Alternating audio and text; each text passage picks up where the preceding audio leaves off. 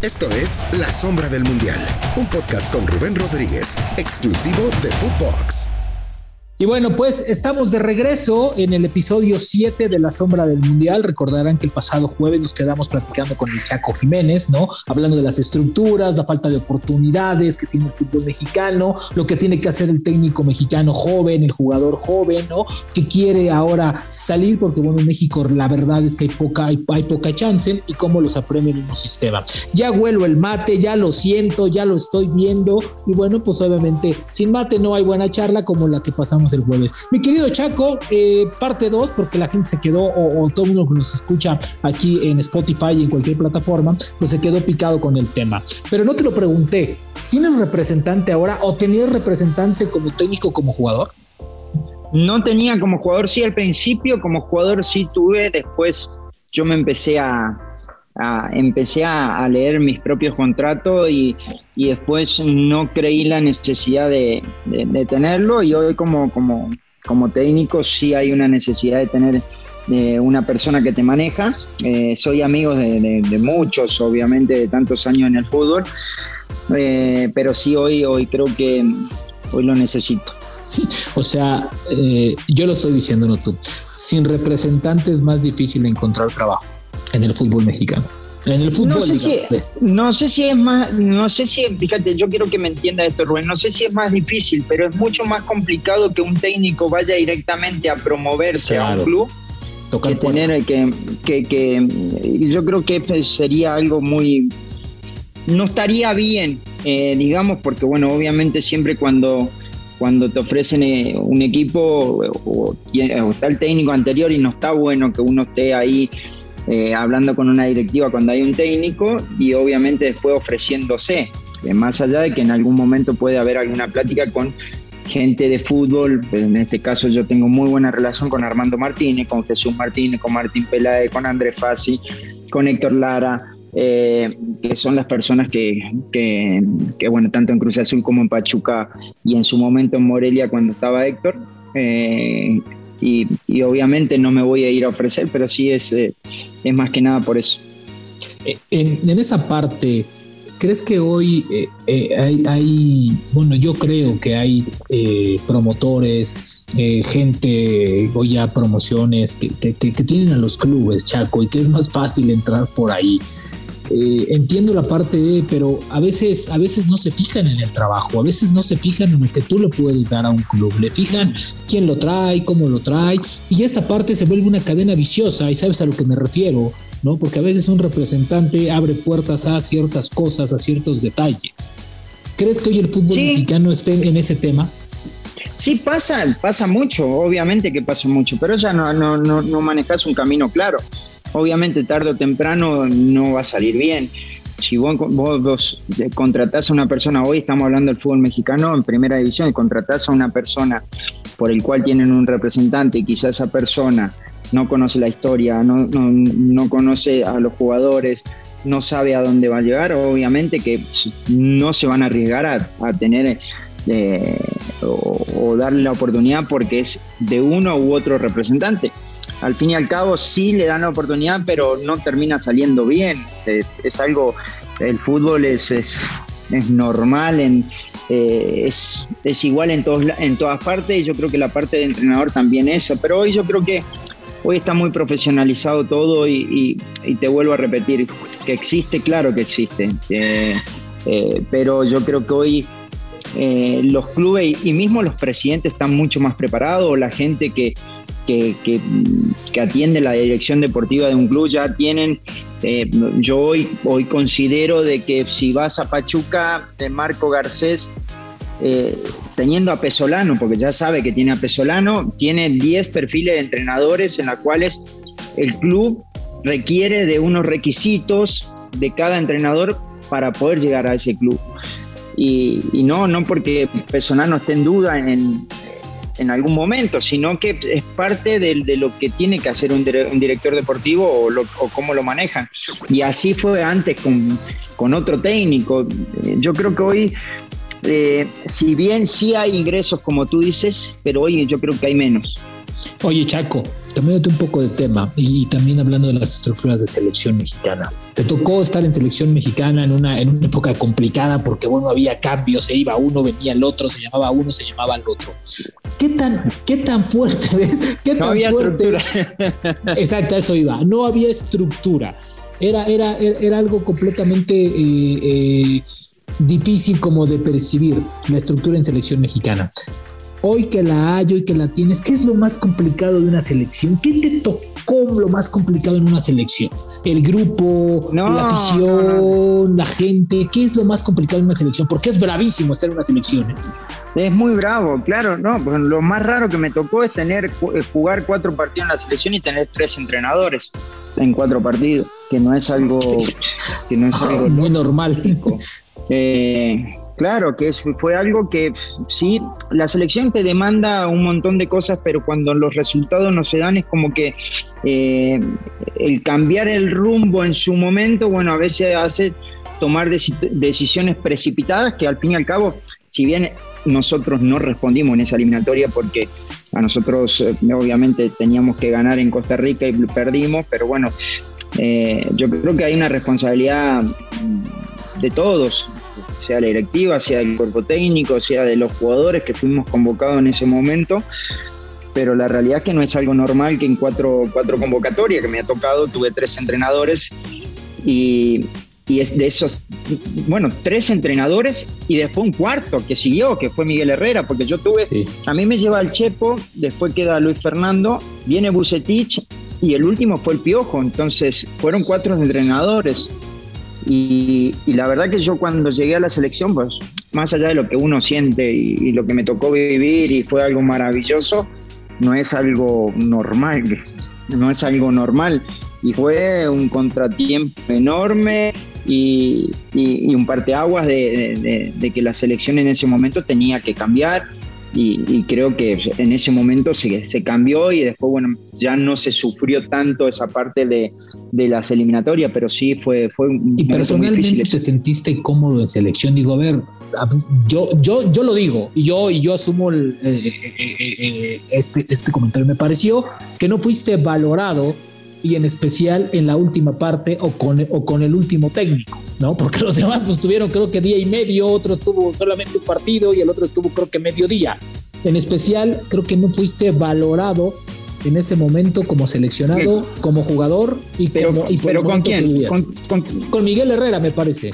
¿Con quién? Con- ah, sí, sí. con- lo que pasa es que eh, yo no, mira, te digo, Rubén, no fue uno, yo creo que llegué un momento tarde a la selección. Eh, yo no era mi mejor momento, pero a mí me llevaban por una cuestión más de, de- de liderazgo de grupo, de poder ayudar en su momento a Carlos Salcido, que recuerdo estaba Carlos Rafa Márquez, eh, de poder equilibrar o poder meter a los jóvenes eh, a esa inercia, a pesar de que cuando llegué ¿Para yo eso te lleva el Chepo? ¿El Chepo te lleva para eso? Yo pienso haciendo un análisis, ¿no? Obviamente yo lo que podía es campo de juego, pero después cuando se va dando todo, eh, yo pienso que también le podía aportar algo fuera del campo de juego. Eh, pero la realidad es que después con Miguel Herrera, eh, Miguel fue muy claro conmigo. Eh, yo recuerdo bien un partido Cruz Azul América antes que él vaya a la selección, él después terminó el partido y me llamó, me abrazó y me dijo, fíjate Chaco de que voy a dar la lista de convocados y no voy a convocar naturalizados. Pero eh, vas a estar en el radar. Y, y la verdad que eso para mí fue eh, muy importante, porque cuando un técnico viene y se te acerca es algo, es algo muy bueno y no tiene por qué hacerlo, pero lo hizo en su momento. Y, y después, bueno, obviamente no eh, la- las decisiones que toma él son respetadas. Y Pero ya no regresaste a selección. ya no regresé a selección, también mi nivel, ya yo ya estaba un poco, un poco más grande también, mi nivel no era el indicado para ir a la selección y sí en ese momento yo creo que podía aportar y me podía preparar mucho mejor, pero eh, sí, no la pasé, no la pasé na- nada mal, eh, Rubén, a pesar de todos los contratiempos que viví, la verdad que para mí fue, fue extraordinario defender los colores de la selección de un país que, pues, que yo parece que tengo un cassette, pero lo siento de verdad, un país que me ha dado mucho, que me ha dado todo la única manera de retribuir eso que me ha dado eh, este maravilloso país era vistiendo la camiseta de la selección y sintiendo lo que hoy siento, porque en su momento, cuando yo entro al campo del Estadio Azteca y canto el himno nacional, ahí me di cuenta que yo soy mexicano.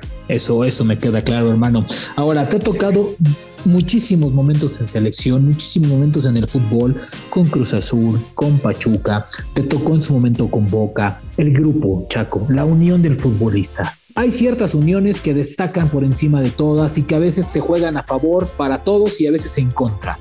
El valor de un grupo, Chaco, cuando vas en contra del grupo, estás fuera de cualquier grupo. Tan fuerte es la unión entre los futbolistas que pueden marginar y sacar a futbolistas por más calidad que tengan si no estás en ese grupo. Eh, a ver, no, no creo que tengan la fuerza para poder sacar. Obviamente que pueden llevar o guiar para una decisión de, pero yo creo que no funciona de esta manera. Yo creo que si hay un grupo eh, determinado en el cual ese grupo eh, sabes que, está, que, estamos yendo para el mismo lado, que sabemos que no la estamos pasando bien, pero nos tenemos que unir y que hay uno que se quiere salvar solo, si eso no se vale. Eh, pero sí, obviamente que, que, siempre para mí lo más importante es el grupo. Todos los equipos durante 20 años, desde el día 1, de que debuté en primera división hasta el día el último partido que hice eh, que tuve en primera división y ahora que fui entrenador, creo que es muy importante que el grupo esté unido, esté fuerte, te saca de todo, de, los problemas económicos, de los problemas deportivos, de los problemas, de lo que sea. Si un, equipo o un grupo está unido y, puede puede subir eh, cualquier cima de una montaña porque la verdad que es muy fuerte y si el técnico no está en ese grupo, también se puede ir, lo pueden quitar. Si el grupo se quita, sí, quita, ¿no? Lo que pasa es que es muy, muy difícil eh, decir, porque bueno, me ha tocado de, escuchar muchos colegas y ex entrenadores y entre, entrenadores que dicen que sí han vivido esa, esa, parte. Y es respetable. Y yo no digo que no exista, que, pero que yo no, lo, yo no lo viví nunca. ¿Me entendés? Y no, lo, no lo haría como jugador ni como entrenador. Lo que sí te digo es que tenés que ser muy terco si un grupo te dice, profe, estamos cansados, ¿podés bajarle la carga? Y cuando te dicen eso es que te está, te está diciendo, están haciendo la cama, te están diciendo de que vos tenés que trabajar un poco más o tenés que bajarle a las cargas. Y hay un montón de cosas de esas que, que se viven en el fútbol, obviamente que se viven. Pero después, obviamente, cuando ya pasó y no cambiaste, es como que decís, no, que los jugadores me hicieron la cama, no, que los jugadores... No, no se trata de eso. Obviamente el jugador quiere primero ganar prestigio, salir campeón, después ganar dinero. ¿Y qué? ¿Va a tirar para atrás? Pierde prestigio, pierde dinero. Entonces es algo ilógico. Que pueda existir y respeto la opinión de todos, claro que sí. Pero que a mí no me tocó vivir nunca, eh, te lo digo y te soy honesto. ¿Por qué, ¿Por qué se vive tanta desunión en el fútbol mexicano? Ya que voy, te ha tocado estar en el escritorio, te ha tocado dirigir algunas, algunas, algunas asambleas, estar ahí al frente de los jugadores y la desunión es lo que menos que impera. Chaco, es momento, o sea, entre los calendarios apretados, los desgastes, el jugador se vuelve máquina, no ser humano. Todo el mundo le ve el de pesos, Chaco, y está cabrón, o sea, hay demasiados partidos. No sé si te acordás de aquella época que me pateaste, cuando te pateé un penal en el, en el CAR. te lo metí, Te lo metí. Me, lo, metiste. Lo venimos hablando de ese momento. La verdad que hay, eh, hay mucha diferencia en la parte económica de, de un jugador a otro. Obviamente hay una diferencia abismal entre la Liga de Expansión con la Liga de Primera División y un jugador de Primera División con uno de la Liga de Expansión, si hay una diferencia en la parte económica. Obviamente que, siempre yo soy mucho de la idea de, la comunicación y siempre cuando, cuando estuve en la asociación trataba de, de tener esa comunicación, pero esa comunicación sana, esa comunicación de poder cambiar cosas para que el fútbol mexicano mejore, para que progrese. Cuando tuvimos la, reunión con Enrique Bonilla, con John de Luisa, qué podíamos aportar nosotros los jugadores de fútbol y ellos qué no podían aportar en un montón de cosas. Eh, pero la realidad es que después, eh, cuando realmente necesita esa unión, se, ha quedado demostrado, ha quedado demostrado eh, que obviamente nos hacemos responsables en su momento, lo que pasó con Veracruz en su momento con, el tema de Tigres, eh, fue para el mundo, fue un, una falta de comunicación o, o, a ver, decíamos nosotros, pues, ¿qué somos? No, no somos del gremio futbolístico, ¿por qué hubo ese, ese, ese malentendido? ¿Por qué no nos llevamos a un acuerdo? Pero así pasan con un montón de cosas, pero al fin y al cabo yo siento de que sí ha mejorado el fútbol mexicano en algunas cosas y en otras ha retrocedido y, yo creo que tiene que haber un cambio. Te la pregunto de bote pronto.